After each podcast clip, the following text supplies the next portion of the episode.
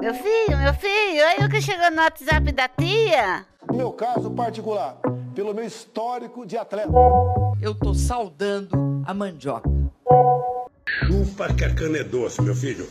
Eita, que que é isso?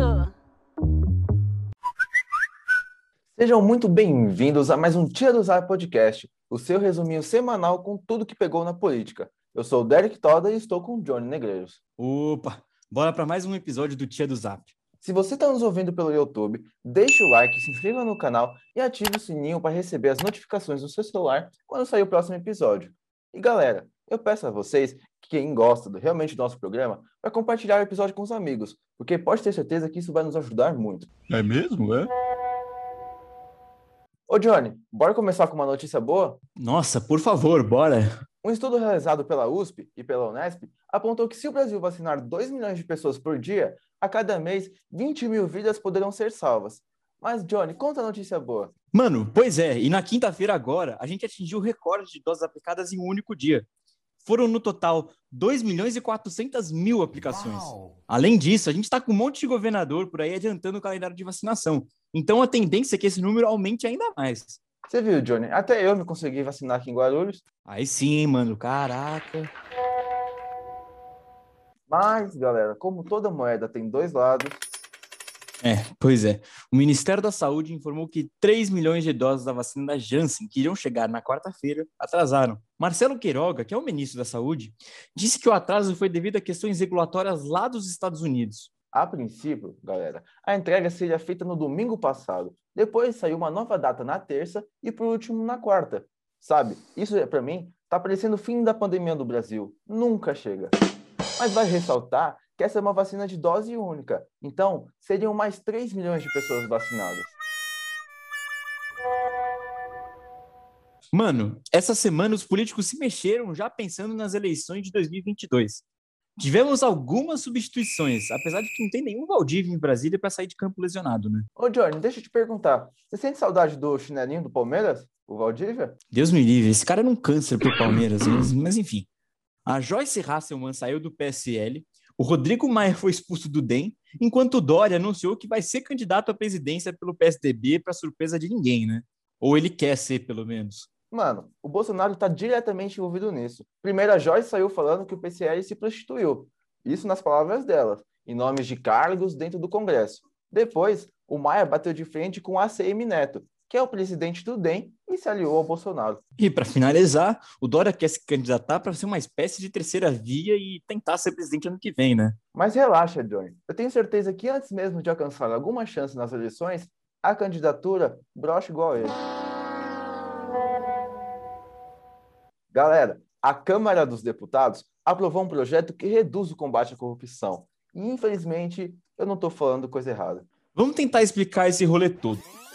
Lá em 2018, o deputado Roberto de Lucena, do, do Podemos, apresentou esse projeto que ficou na, nas mãos do Carlos Zaratini, do PT, e foi aprovado às pressas por força do presidente da Câmara, o Arthur Lira, do PP. Mas o que diz o projeto afinal, Derek? Ele diz que a improbidade administrativa ou desonestidade administrativa, que é uma lei que pune um governante que faz cagada no poder. Basicamente, só pode punir o político se ele tiver tido a intenção de fazer a merda. Ou seja, se for sem querer, tá tudo bem. A Folha de São Paulo explica. A lei de improbidade foi promulgada em 1992 em meio às denúncias de corrupção do governo Fernando Collor, com o objetivo de penalizar na área civil agentes públicos envolvidos em desvios.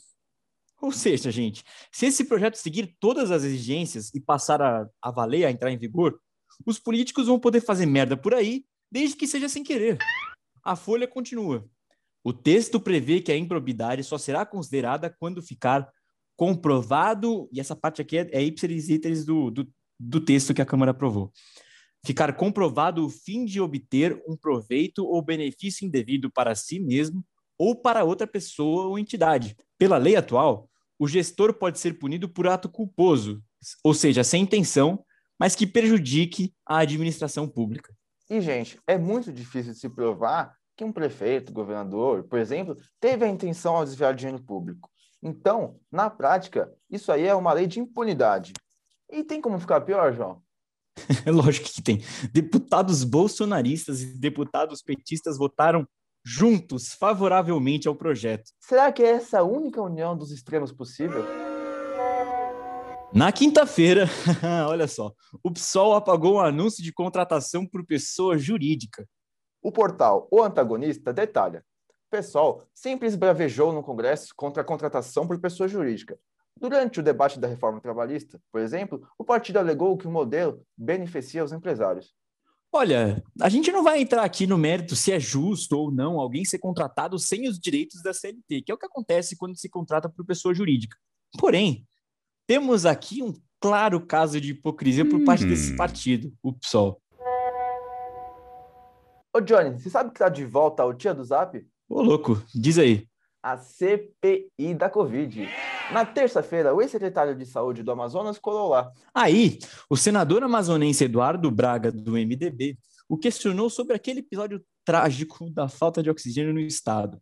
Segundo documentos da White Martins, que é a empresa que tinha contrato para fornecer o oxigênio no Amazonas, desde julho do ano passado a companhia tinha medo com relação à explosão de consumo de oxigênio. Na audiência, o senador disse: Nós estamos falando de julho de 2020 e as pessoas morreram por falta de oxigênio a partir do dia 8, dia 9 de janeiro de 2021.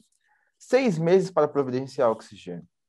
O que aconteceu no Amazonas foi uma verdadeira tragédia.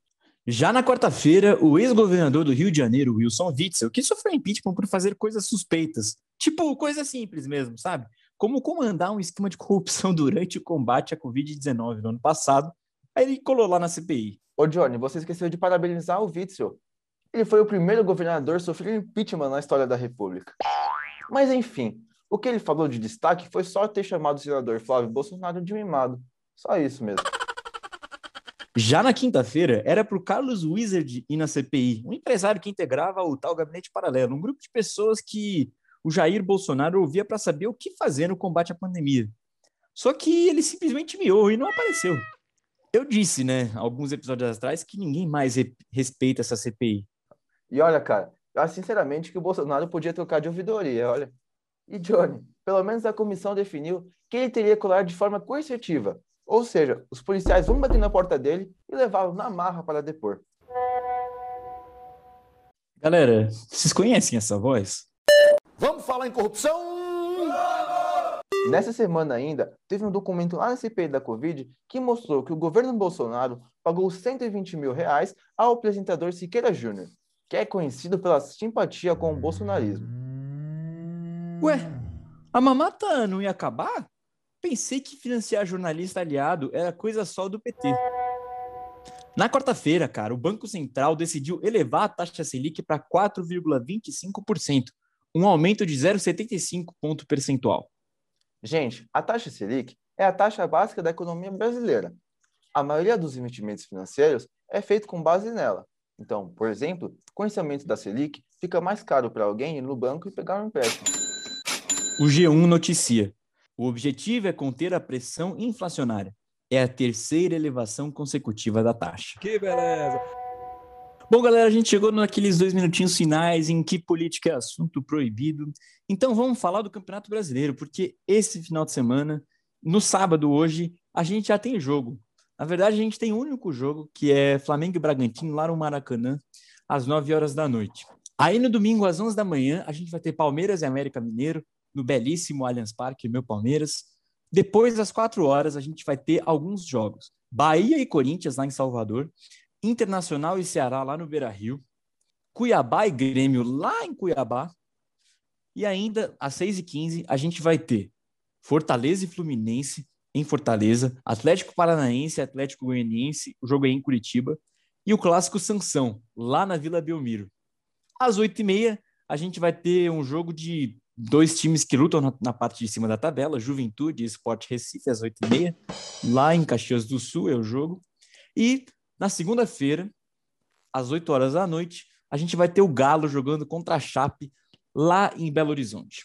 Galera cartoleira que joga nossa liga e acompanha o Cartola, nessa próxima semana faremos uma, um exercício de verificação. Então, se você não está seguindo a página no Instagram nem inscrito no nosso canal no YouTube, você poderá estar desclassificado do campeonato e deixar de ganhar numa camisa, caso você seja campeão. Então fique ligado com as dicas do que vamos postar nas redes sociais durante a semana, porque isso é uma coisa importante.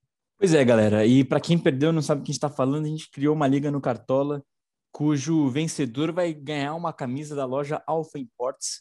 Então é uma camisa a escolha do vencedor. Agora, se você ainda quiser participar, você está com, com, três rodadas de atraso, eu recomendo que você entre logo. Mas, cara, corre lá. Se você for bom mesmo, você ainda vai conseguir ganhar uma camisa de graça.